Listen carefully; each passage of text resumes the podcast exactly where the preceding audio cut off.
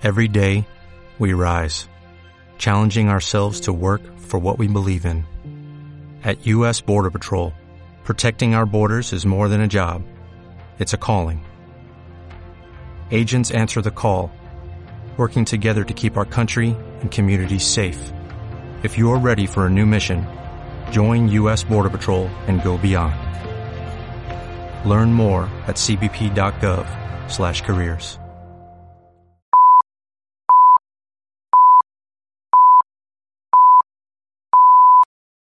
Hola a todos, buenos días, buenas tardes, buenas noches, dependiendo de que estéis escuchando esto. Soy Ino Coppola. Bienvenidos a un nuevo editorial de un paleocón en el Moncayo, el editorial que sale el fin de semana, en este caso sale el domingo, y el tema a tratar es el mercado de segunda mano del automóvil en España. Entonces esto me va a servir para los que vivís en España, pero también para los que vivís en el extranjero, porque en otros países también está pasando. No sé si con las mismas circunstancias, pero está ocurriendo. Entonces, comenzamos.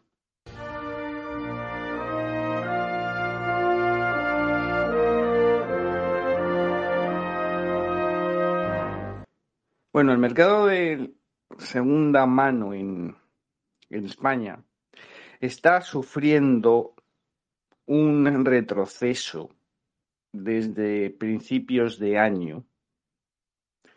Y esto está haciendo saltar las alarmas en el mercado.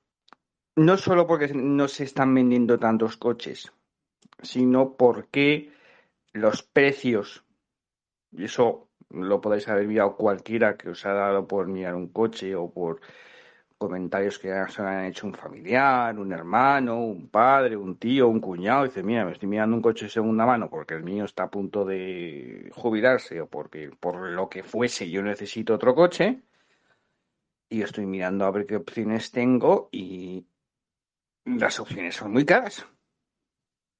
¿No? Y, y en el mercado de las motos, tanto de las naked como de las custom, exactamente igual me lo comentan, porque he preguntado, digo, oye, el mercado, porque yo no tengo moto, entonces no tengo yo ese mercado, no lo controlo nada.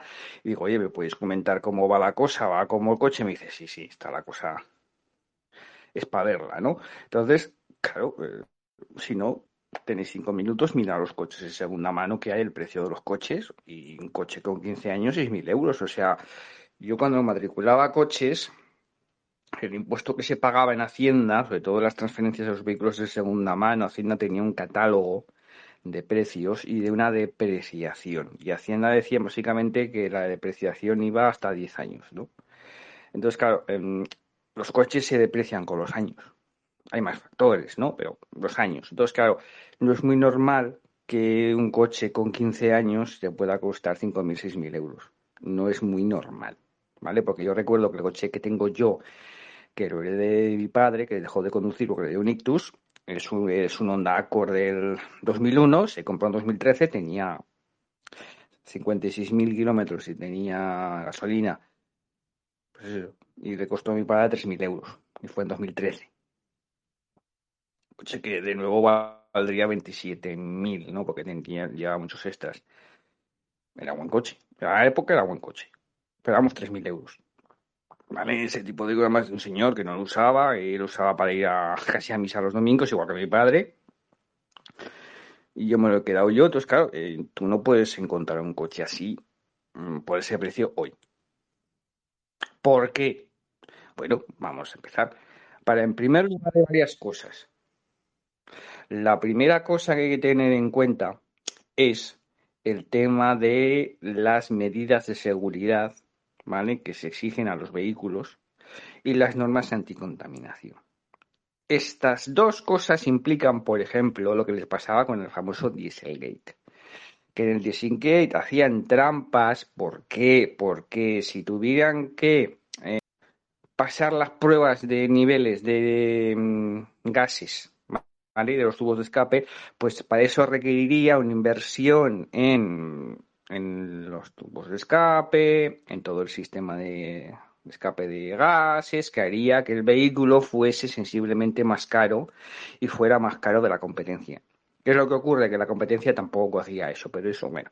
Entonces, solo por eso se iba a encarecer el precio. Entonces, claro, cuando les obligaron a dejar de hacer trampas, el precio automáticamente subió. ¿Por qué? Porque había que adaptar los coches y había que ponerles sistemas, eh, pues eso, de gases. Entonces, ya, o sea, solo por eso el automóvil eh, va a ser más caro. Bien. ¿Qué es lo que ha cambiado también? El tamaño de los coches. Yo no sé si los habéis visto, los que os gustan los coches bien, la mayoría, sobre todo la gente joven, no le gustan los coches ya, porque, a ver, eh, al máximo que podéis aspirar es a un patinete eléctrico, pero si podéis tener la ocasión muchas veces de ver un coche, yo es que a mí me hizo mucha gracia porque me topé un día de verano que había un mini de, mm, de una compañía cervecera de Zaragoza aparcado en el centro de la ciudad y al lado había pues un 205 que era un coche de los años 80. El mini, el mini aquello era, el mini era, parece un busculado y el otro era una sílfide, era una cosa y, y le mandé una foto aquí a mi compañero Simonov y dice, mira cómo han crecido los coches, ¿no? Y, por ejemplo, el Opel Corsa nuevo que han sacado tiene el tamaño del Astra de la anterior generación. O sea, son coches muy grandes, claro, son coches muy grandes que implica que hay más metal, ¿no? Y que lleva más equipamiento mínimo. Claro, más metal, más equipamiento mínimo, los coches más baratos, los coches más caros. A esto se le suma la persecución al automóvil y al vehículo privado por parte de las élites burocráticas europeas, el impuesto al CO2, y pasa lo siguiente, porque además, hablando en un grupo de esto, he hecho una comparativa de un vehículo de 2010 y de hoy, que es el Audi A3. El Audi A3 en 2010 empezaba en 23.100 euros, que era el modelo normalito, el más básico, 23.100 euros en España. Hoy el modelo básico de ese mismo Audi A3, que es el Sportback, porque ahí no fabrican otro, cuesta, empieza financiado desde los 29.000 euros. O sea, antes el más barato vale 23, ahora vale 29. Son casi 30.000 euros lo más barato. Los vehículos, evidentemente, han subido de precio una barbaridad. Pero es que ocurre que, claro, si los precios de los coches antes costaban 18.000 euros y ahora valen 25.000, evidentemente, cuanto más caro es el automóvil, más difícil es que la gente los compre. Por lo tanto, menos compradores potenciales hay en una época de crédito barato. Y eso es lo que ha ocurrido durante una serie de años, que las ventas de coches se han estancado. Es verdad que hubo un boom por aquello de que iban a cambiar la norma y le iban a hacer más caro, pero fuera de ese boom, el coche se empezó a hacer caro. Y hay, pues, a Foro Coches, ¿vale? Es el foro de sabiduría en español, ¿verdad? Y hay gente que comenta que, uy, estamos en 2019 y los coches eh, están caros. Se han subido a la parra, sobre todo desde 2015 en adelante, y hay comentarios ya de que los coches de segunda mano se están eh, subiendo mucho a la parra.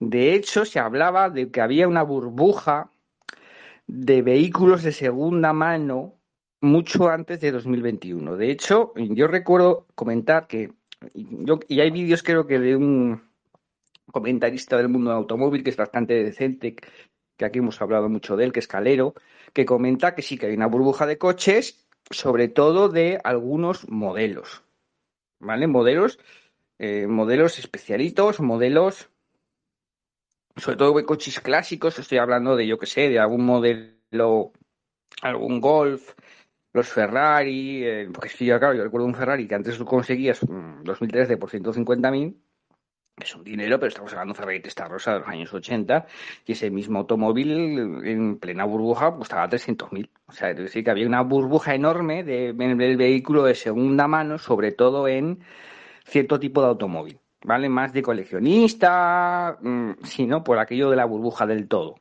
que comentaremos en el podcast que entra esta semana sobre la demanda. ¿Vale? Y bueno, eh, era un problema que había. Pero claro, eh, ¿Qué se suma todo esto? Se suma el COVID, que es un parón enorme del mundo, se, y, en el caso de Europa la guerra en Ucrania. ¿Por qué? Porque hay, se, rompe, se corta el suministro de ciertas piezas que se fabrican en Ucrania y es mm, a los cuellos de botella que ya tenías de eh, COVID y de los microchips, que es otra cosa, pues porque los microchips se centraron en una parte del mundo y en una parte del mundo hubo sequía, en la otra hubo un incendio, en la otra detuvieron a un, al, al, jefe y sin el jefe no, era lo mismo. em, fue un problema que hubo de escasez y luego que en 2020 todo el mundo compró, se quedaron sin, sin el stock que podían tener y ala, ¿no? Pero bueno, es un problema que tenían, que ya venía de antes. Entonces, claro, em, si el coche nuevo es caro, la gente tira segunda mano, obviamente, ¿vale? Entonces, ¿qué ocurre? Llega el COVID, las medidas monetaristas keynesianas que hay ahora, que es la teoría esta moderna, inflación, pérdida de poder adquisitivo, la gente, claro, tú tienes, tú imagínate que vamos a ponernos en el mejor de los casos, tú tienes, tú te quieres comprar, yo qué sé, un Audi A4 nuevo y tienes el dinero. O lo vas a financiar, ¿vale? Y te dicen, bueno, vale, eh, 50.000 euros, aquí los tienes. ¿Cuánto va a estar el coche? Claro, el coche, eh, no lo sé. Digo, me, ¿cómo no lo vas a saber? No, si es que no depende de mí, ¿no? y tampoco depende del fabricante. Cuando haya los estos, los el stock, un año, un año, un año y te, igual te lo entregamos sin algún apartadito. Es decir, hay alguna marca, no estoy hablando del caso de Audi, que hay una marca que te decía que te iba a entregar el coche y cuando tuviesen el chip ¿vale? Yo qué sé, lo, con, lo controlas con control de crucero, ¿vale? Y pues igual no te ponen el control de crucero y cuando esté el control de crucero, pues mm, te llamarán un día y te lo pondrán gratis, ¿no? Eso no gusta.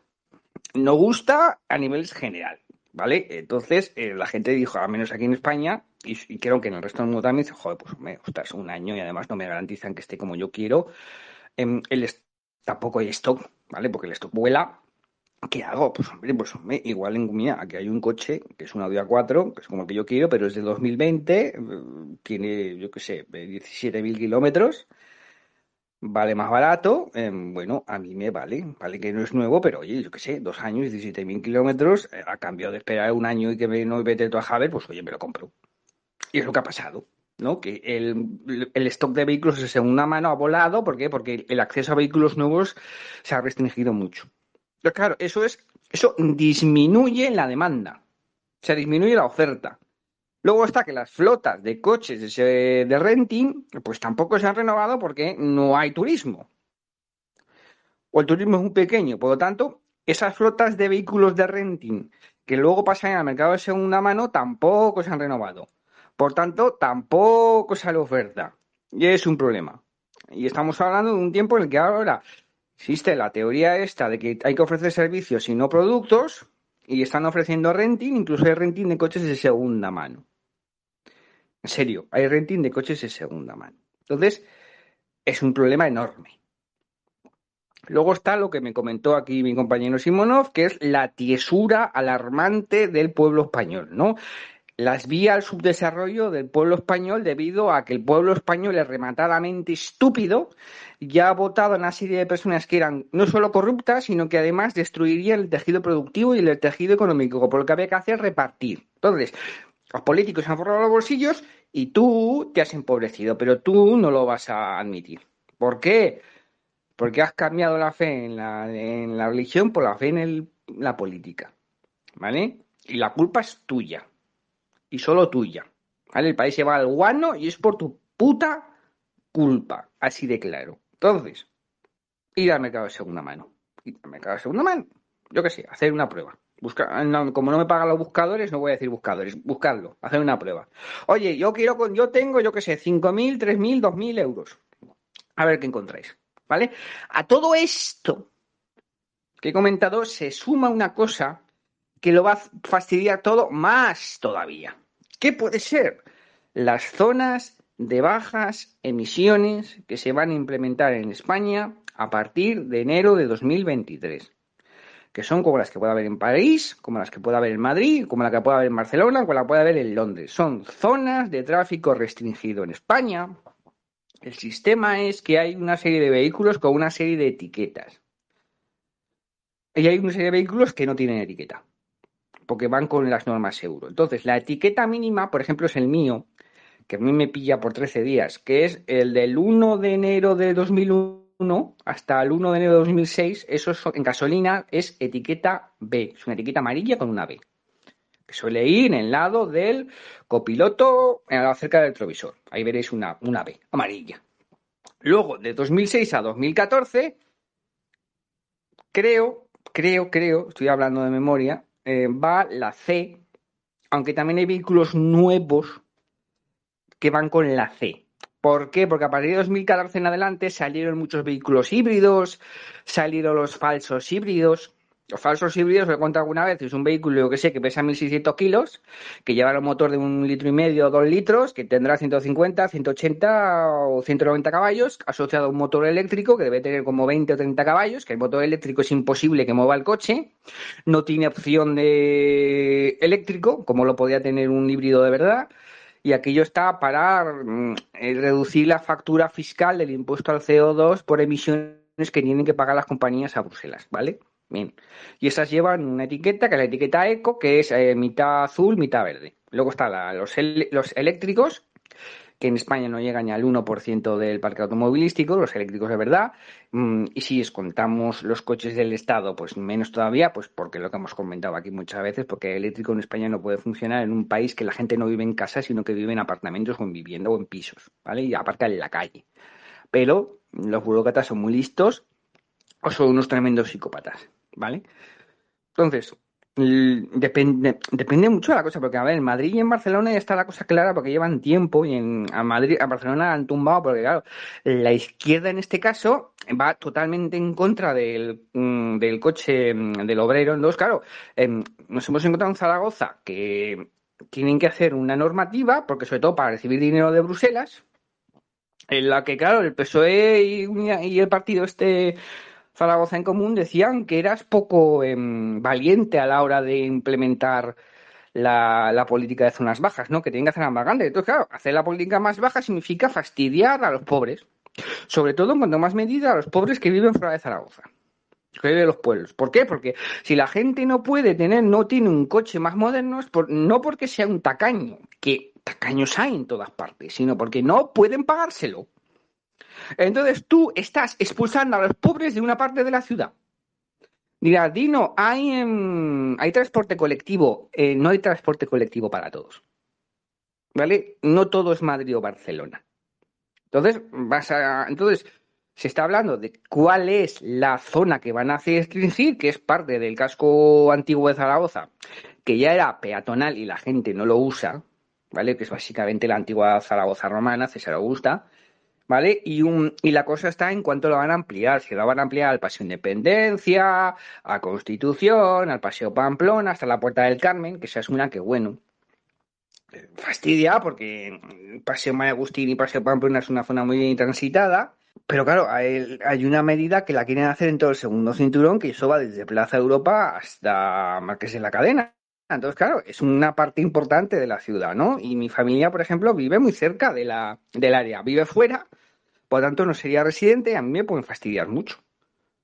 Entonces, habrá gente que, se, mm, que además, como mm, con el paso del tiempo van a ir prohibiendo los coches, el siguiente en prohibir serán los de la etiqueta B. ¿Vale? Que en gasolina es 2001, pero es que en, en diésel, los de la etiqueta B son los anteriores a, 2000, em, a 2014. ¿Vale? Y es un problema. Porque muchos coches no van. Claro, hay un montón de coches que no van a poder servir para usar para ir por la ciudad. Entonces, es, mm, habrá un stock de coches que mm, la gente no querrá porque no les valdrá. Y, ya mirando a largo plazo, pues sabes que tu coche tiene los días contados, aunque vaya bien el coche. Que es verdad que mi coche mío tiene 21 años, ya tiene ya achaques. Pero bueno, a ver, em, yo ya me estoy mirando cómo va la normativa francesa para ver por dónde van los tiros. Y en Francia ya van por los coches de 2011, o sea, del 1 de enero de 2011.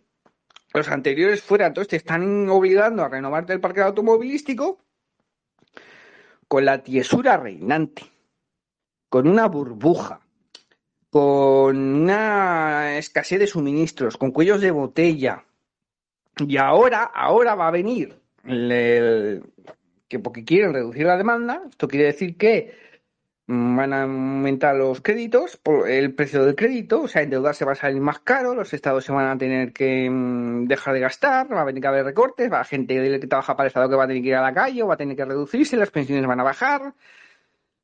los estados van a tener problemas de financiación, las empresas también, hay inflación y bueno, em, no es una buena época como para gastar. Pero esta gente, a esta gente le da un poco igual. Entonces, ¿qué es lo que puede ocurrir en el mercado? Pues si quieren reducir la demanda y hay una mm, y sube los tipos de interés y sube el crédito, lo más normal es que si sube el crédito, o sea, si sube el precio del crédito, mejor, perdón, el precio de los coches va a ir bajando en el mercado de segunda mano. ¿Por qué? Porque va a haber menos demanda. ¿Vale? ¿Qué ocurre? Que están los cuellos de botella, que está el de los microchips, que eso a, a medio plazo se va a solucionar, pero por ejemplo el tema de Ucrania y el tema de la gasolina es más complicado. Por lo tanto, tienes algo que los puede bajar y algo que los puede subir, aparte de la política nefasta que está siguiendo Bruselas en el material automóvil, porque el material automóvil Bruselas lo quiere eliminar por principios políticos. ¿Vale? No quieren que tengas vehículo privado, pero el, Estado va a quebrar. Entonces, ni, esto es como, entonces ni dejan ni pueden poner una alternativa. Pero es por principios ideológicos, es por pura ideología política de una serie de personas que están totalmente desconectadas del currito de a pie. Totalmente desconectadas. La izquierda moderna, la izquierda woke es lo más clasista que te puedas echar a la cara. Les importa un pimiento lo que sufran los currantes. Solo son piezas en su ajedrez y ya está. Y luego tienes a la derecha, que son todos una panda de cobardes, que lo único que hacen es, ay, no, no vamos, en seguidismo de las políticas de izquierdas. ¿Vale? Y así están. Entonces, el problema se lo van a encontrar. Porque del mismo modo que en un Vale el Moncayo hemos hablado bastante de la inflación, hemos hablado mucho en 2021 del problema gordo que se venía con el mercado del automóvil. ¿Qué es lo que pasa? Que es el mercado del automóvil. Y a la gente joven ha dejado de interesarles el coche. Claro, como si los han hecho caros, si no tenéis dinero para eso. No esperéis a nada, no tenéis nada. ¿Vale? En vez de repartir, en vez de pensar en repartir, había que pensar en que me den opciones de tener, que es lo que tendría que pasar. ¿No? Y que se vayan a tomar por saco los políticos. Déjame en paz, déjame tener cosas. Vete a tomar por saco. ¿Vale? El, lo de no tendrás nada y serás feliz, lo de la, eres pobre y eres feliz, que se lo queden ellos.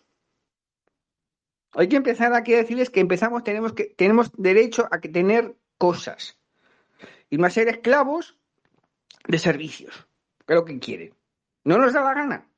Y hay que empezar a decirlo. Pero aquí la gente, hasta que no pasan las cosas, no lo ven. La gente no ve venir las cosas. No lo veis.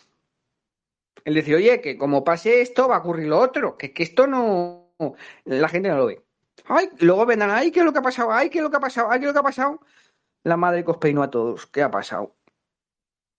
Pues ¿qué va a pasar? ¿Que, que eres idiota? Es lo que ha pasado. Pues nada, oye, es lo que hay. Una banda psicópatas que no tienen, o si no tienen idea mal y si tienen idea peor. Pero bueno, esto es lo, es lo que la gente quería. Así que este es el problema del mercado de la segunda mano. ¿Que ¿Por qué pasan las cosas? Pues las cosas pasan pues porque se hacen las cosas horrorosamente mal. Y por una política te quiere dejar sin coche. Pero tampoco hay alternativa. Es que no la hay. ¿De dónde vas a sacar el dinero para alternativas? Es que no la hay. Entonces, si el Estado está quebrado, entonces diría, pues bueno, pues si el Estado está quebrado, deja, deja al sector privado que ocupe el puesto. Pues no les dejan. No les dejan. Pero lo mismo pasa con la vivienda, que no dejan construir y además, ¿y qué ocurre? Que los pisos son más caros, habiendo la misma demanda o más. Entonces, reduce la oferta, aumenta la demanda o la mantienes esto es economía simple, que no se da a los colegios, que no se da a los institutos. Y toda la maldita generación woke no tiene ni idea. Ni la charos. Porque esto es ideología pura. De gente desgastada al que le da igual el sufrimiento de los demás, mientras yo sea feliz.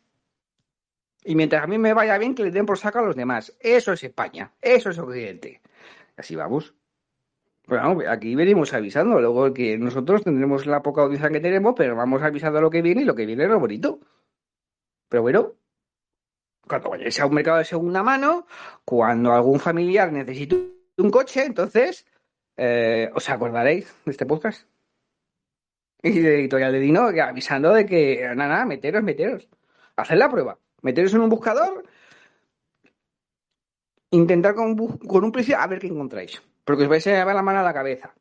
¿Qué es lo que ocurre? Que puede pasar también, aviso, que la mayoría de la gente no tenga cultura automovilística. Que el español no la tiene, porque no la tiene. Y probablemente la gente más joven tampoco la tenga mucho porque tampoco puede aspirar a tener un coche. Es que esa es otra. Entonces, nada, os han vendido la moto de que podéis vivir sin coche. Pues nada, nada, tira, tira. vale, vale. No, no, sí, sí, sí, sí. Voy a trabajar de lo mío y voy a vivir sin coche. Muy bien, sí, sí, vale, perfecto. Prueba a ir a trabajar en bicicleta. Para que no todo el mundo puede, a menos que tú aspires a hacer como una compañera mía de trabajo, que vive pasado el río y para ir a Cuarte de Huervan escoge cada día seis transportes públicos, cuatro autobuses y dos tranvías. Maravilloso, he tardado dos horas en llegar a casa. Y dos horas de ir al trabajo. Oye, maravilloso, ¿eh? Eso es vida, ¿eh? La gente que, opta por estas cosas y que pide transporte público, la gente sabe que eso no es vida. Porque yo lo he sufrido. Yo soy cuando no tenía coche y vivía en Zaragoza ciudad, de las en tres horas que tenía para mm, libres, yo entre ir y volver trataba dos. Tenía media hora para comer. No es vida. No es vida. No es vida para el trabajador. No es calidad de vida, no lo es. Pero no piensan en la gente. Yo entiendo que haya gente que está mal, porque yo en el pueblo lo tengo, gente que vive a 500 metros del trabajo y que va en coche, por vagancia. La hay. Yo siempre iba andando. Yo vivo a 900 metros, yo voy andando. Y eso que yo tengo cuesta. Pero hay gente, hay gente que necesita el coche. Que tú, por motivos de, mm, personales, decides no tener el coche porque te funciona, maravilloso perfecto. Te voy a dar un subus. Maravilloso, no digo nada. Pero a mí déjame en paz. ¿Vale? Porque yo igual si no necesito. Por lo tanto, no molestes y no des por saco. ¿Vale? Esto de doblegar a la gente, retorcerle el brazo porque tienen que hacer lo que yo digo, no.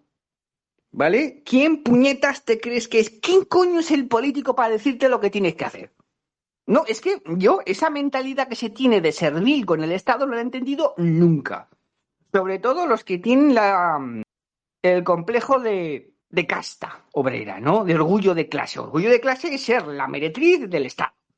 Y hoy qué bueno es el Estado que nos da cositas. Gracias, Estado, por darnos cosas. Es la mentalidad servil. No, porque esa es la mentalidad que tenéis. Yo te lo digo, yo lo puedo decir sobre todo a la clase obrera porque yo he sufrido clasismo de esa clase obrera porque yo en una época de mi vida mi familia estuvo por debajo de la clase obrera y sufrió su clasismo. Y el clasismo que molestaba, que les hacían los de la clase superior a la clase obrera, era el mismo clasismo que usaban contra nosotros.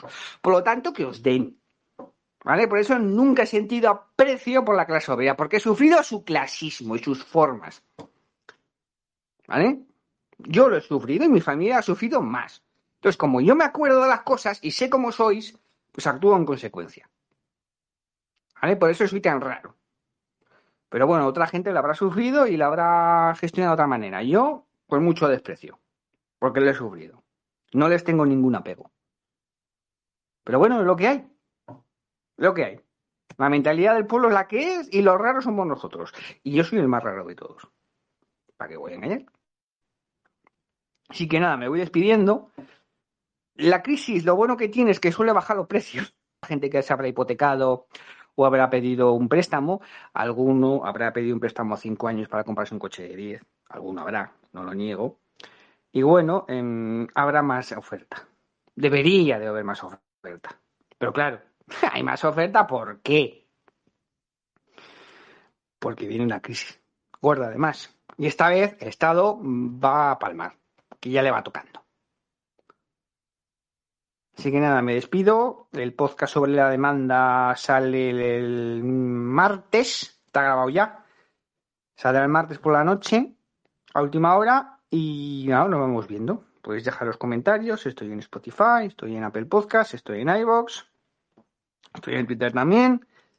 Así que nada, sed felices y tener paciencia. Como nuevo cliente de Western Union, puedes disfrutar de una tarifa de envío de 0 dólares en tu primera transferencia internacional de dinero en línea. Envía dinero a los tuyos en casa de manera rápida, fácil y conveniente. Visita westernunion.com o descarga nuestra app hoy mismo y tu primera tarifa de envío corre por nuestra cuenta. Aplican ganancias por cambio de moneda. No disponible para tarjetas de crédito y envíos a Cuba. Servicios proporcionados por Western Union Financial Services Inc. NMLS 906983 o Western Union International Services LLS NMLS 906985.